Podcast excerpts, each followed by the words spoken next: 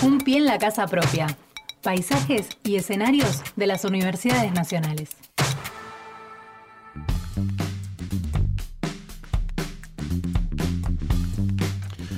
Fernando, uno de los temas que preocupan, digamos, a una gran mayoría de, la población tiene que ver con los alquileres, ¿no? es un tema de actualidad, un tema que se está debatiendo en el Congreso de la Nación. Es decir, bueno, hay muchas preguntas, pocas respuestas o muchas curiosidades. ¿Qué te parece? Sí.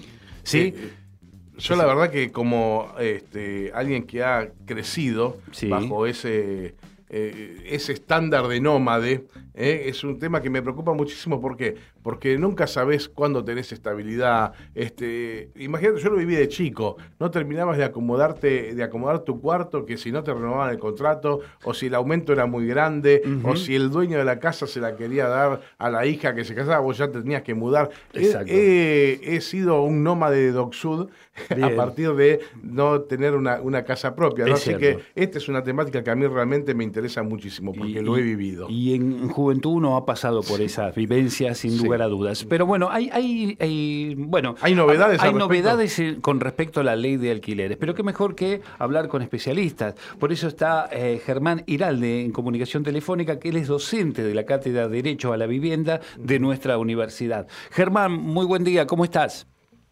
Hola, buen día, Axel, Fernando, ¿cómo están? Bien, bien, muy bien. Bueno, te volvemos a molestar, ya hablamos este, hace unos días atrás acerca de lo que está pasando en el Congreso de la Nación, la gran discusión. Bueno, y eh, a ver, están proponiendo incluir al monotributo en la discusión. ¿Nos contás un poquito de esto? Sí, bueno, ahí eso es una de las em, de, las modificaciones que, que se está proponiendo. Eh, a mí lo que me parece interesante rescatar ahí es cómo eh, viene cambiando un poco la, la discusión, ¿no? Desde cuando se creó la, la comisión eh, de legislación especial, que parecía que en realidad lo que se estaba proponiendo ahí era, eh, no había casi discusión acerca de los dos grandes pedidos del mercado inmobiliario que tenían que ver con bajar el plazo de alquileres y el tema de los de las actualizaciones. Y finalmente em, estos tres dictámenes que, que se dictaron em, no el de la mayoría y, el de frente de todos el de juntos para el cambio y el del interbloque federal. Em, y ahora este esta discusión que se está dando en torno a los incentivos para para ingresar para eh, aumentar el eh, la oferta de inmuebles para vivienda. Digamos, ahí, ahí hay algo, me parece interesante, que es como eh, el debate que se está generando en torno a esto, que ojalá que sirva para, em, para, para mejorar la situación de vivienda y la inseguridad eh, que ustedes estaban comentando recién. Mm. Em, así que bueno, es, digamos, la, la ahí en, en estos tres dictámenes, no sé si ustedes ya lo, lo han conversado o, quieren que refresque un poco eso. Por favor, sí. La, la Comisión de Legislación Especial, eh, en todos esas, em, esos debates que se abrió y que muchos fuimos a exponer, finalmente se dictaron tres dictámenes. A ver, ¿cuáles son? Sí. Un dictamen que es el de los diputados de diputadas del Frente de Todos, que eh, mantiene la ley vigente en, lo principal de la ley, pero además agrega garantías públicas para monotributistas, eh, que el depósito pueda ser pagado hasta en seis cuotas, eh, que la actualización, este índice de actualización que mm, fijó la ley, ¿no? que está compuesto entre em, los, los, la inflación del INDEC y el salario eh, registrados según ARIPTE, que esa actualización sea el, tope máximo y que las partes puedan eh, acordar una actualización menor, ¿no? Que sea el máximo eso. Después que la que se pueda pagar el alquiler por transferencia bancaria, em, que em, eh, bueno y en cuanto a los incentivos crea incentivos también, por ejemplo que los propietarios eh, queden exentos de pagar bienes personales respecto de los inmuebles que son dados en alquiler de vivienda. Bien, es un incentivo eso. Sí, totalmente. Eh, a ver, para ejemplificarlo, yo tengo dos propiedades ociosas y de pronto alquilo una, ya no pago la misma cantidad de impuestos, ¿es esto?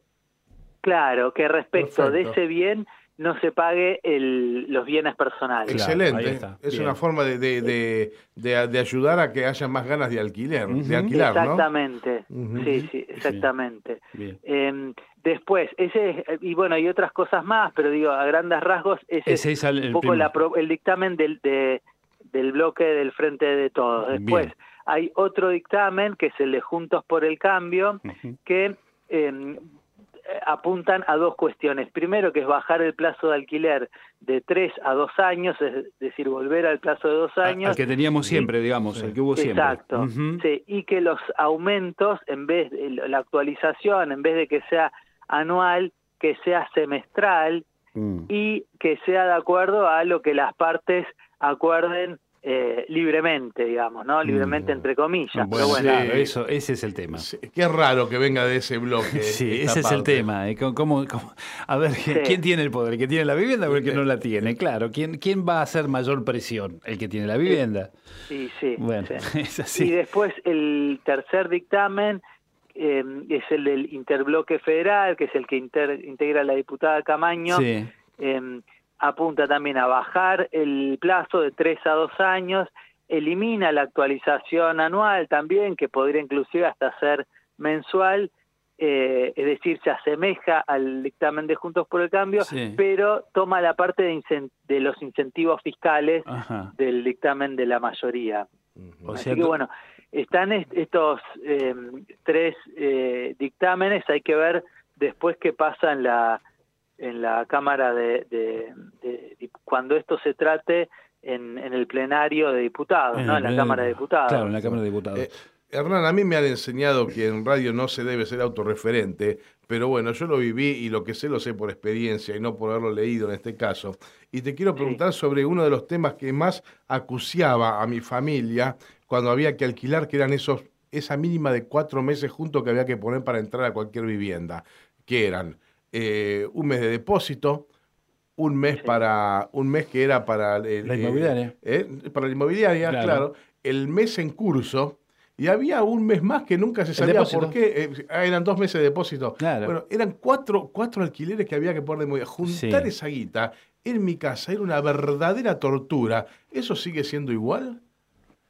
Sí, y es un tema de la... Bueno, ahí justo la semana pasada con el tema de las eh, de las vinculado a esto que, que sacás el tema vos, que es el de las comisiones inmobiliarias, em, hace un tiempo em, una, una asociación, una ONG que se llama SIG, junto con Gervasio Muñoz, que es de Inquilinos Agrupados, hicieron una acción judicial para que se establezca un tope de la comisión inmobiliaria, ¿no? De cuando uno entra al, en, un contrato de alquiler em, y lograron judicialmente em, que se que se ponga un límite a lo que pueden cobrar las inmobiliarias. Esto en el ámbito de la ciudad de Buenos Aires, ¿no? En la provincia de Buenos Aires hay un, un proyecto de ley eh, que, que, que, está ahí, eh, fue presentado y está ahí. Pero bueno, en la, para el ámbito de la ciudad de Buenos Aires se judicializó esto,